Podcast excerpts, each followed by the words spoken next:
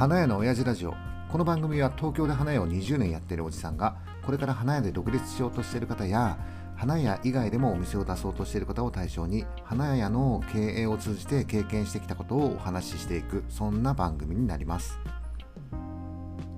はい、えー、今回は第1回目ですね。はじめまして花屋の朝場です。今までは YouTube をやってたんですけどえっ、ー、とね YouTube やってるって言っても1ヶ月ぐらいかな。1ヶ月ちょっと YouTube をやってきたんですがちょっとね音声コンテンツっていうのを、えー、知ってちょっとね興味があるのでやってみようかなと。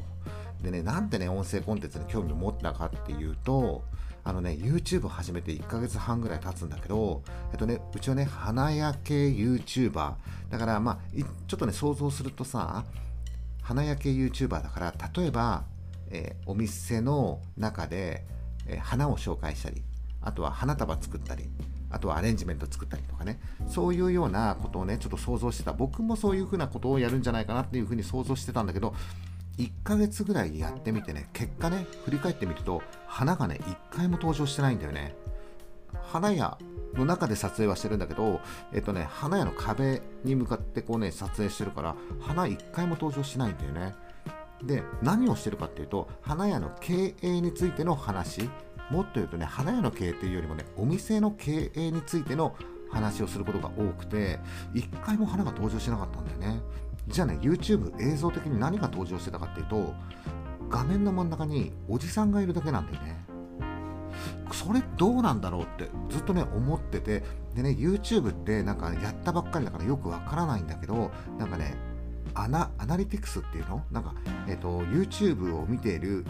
年代とか性別とかそういうのがデータで見えるみたいなものがあるんだけどそういうのがあるんだと思って見てみたの。そしたらさ30代から40代の男性90%、うん、女性はねほぼ誰も見てないってことが分かったの。だからさ今の段階でねまだ1ヶ月しかやってないし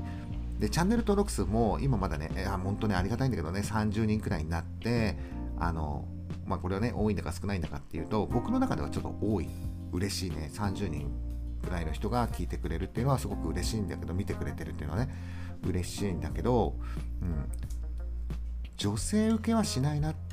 そりゃそうだよね。だってさ、映像の真ん中にさ、花じゃなくてさ、おじさんが出てるだけだからね。で、しかもさ、おじさんがさ、ちょっと小難しいさ、なんか経営の話とかしてるんだもん。これ女性見ないよね。でもね、男性の人はさ、結構見てくれてたりとかするわけよ。だから、それを考えると、これ、おじさんが画面の真ん中にいなくてもいいんじゃないのっていうふうにはちょっと最近感じてはいるの。ちょっと悲しいけどね。だけど、まあ、YouTube って結構やってて楽しいのよ。この今回初めて YouTube をやって、えカメラも新しく、初めて自分でね、コンパクトデジタルカメラっていうの？えっ、とね、買ったりとか、あとは照明を用意してみたり、マイクどうしようみたいな感じでいろいろ試行錯誤して、大体ね、YouTube 初めて始める人は、なんかね、こう通る道一緒ね、大体同じ失敗をする。で、結果的にたどり着くところも同じっていうことが分かって、まあその道をね、たどって、今なんとなく YouTube の撮影も、うん、まあ、あの、上見たらね、キリがないんだけど、なんとなく YouTube っぽくなってきた。映像もなんとなく、うん、明るくなってきたし、音声もそれなりになってきた。だからね、YouTube は YouTube で楽しいのよ。だからそれはそれでやろうかなと思ってるんだけど、うんとね、音声コンテンツの方が、なんか、実は合ってるんじゃないかなって思っていて、だからね、えーと、YouTube をやりながら音声コンテンツをもう同時に流すみたいな。だから、えっ、ー、とね、YouTube 撮影するんだけど、えっ、ー、とね、音声コンテンツを意識しながらの YouTube 配信をこれからちょっとしていこうかなと。なので、内容は基本的には同じになります。YouTube で流しているものの音声を抜き出してこちらに流していくという感じなんだけど、でもね、やってみて、ちょっと今や、ね、この音声コンテンツってや初めてやるからまだわからないんだけど、なんとなくね、YouTube の時よりも、マイクだけでいいじゃない？カメラもいらないし、照明もいらないし、っていうと、結構レスポンスよく配信ができるんじゃないかなっていうのを今ちょっと想像していて、YouTube はね、なんだかんだでね、えカメラ用意するでしょ、えーと、照明用意するでしょ、もっと言うと、えっ、ー、とね、花屋の中お店の中で撮影してるから営業終了後しか撮影ができなかったんだよね。でも音声コンテンツだったら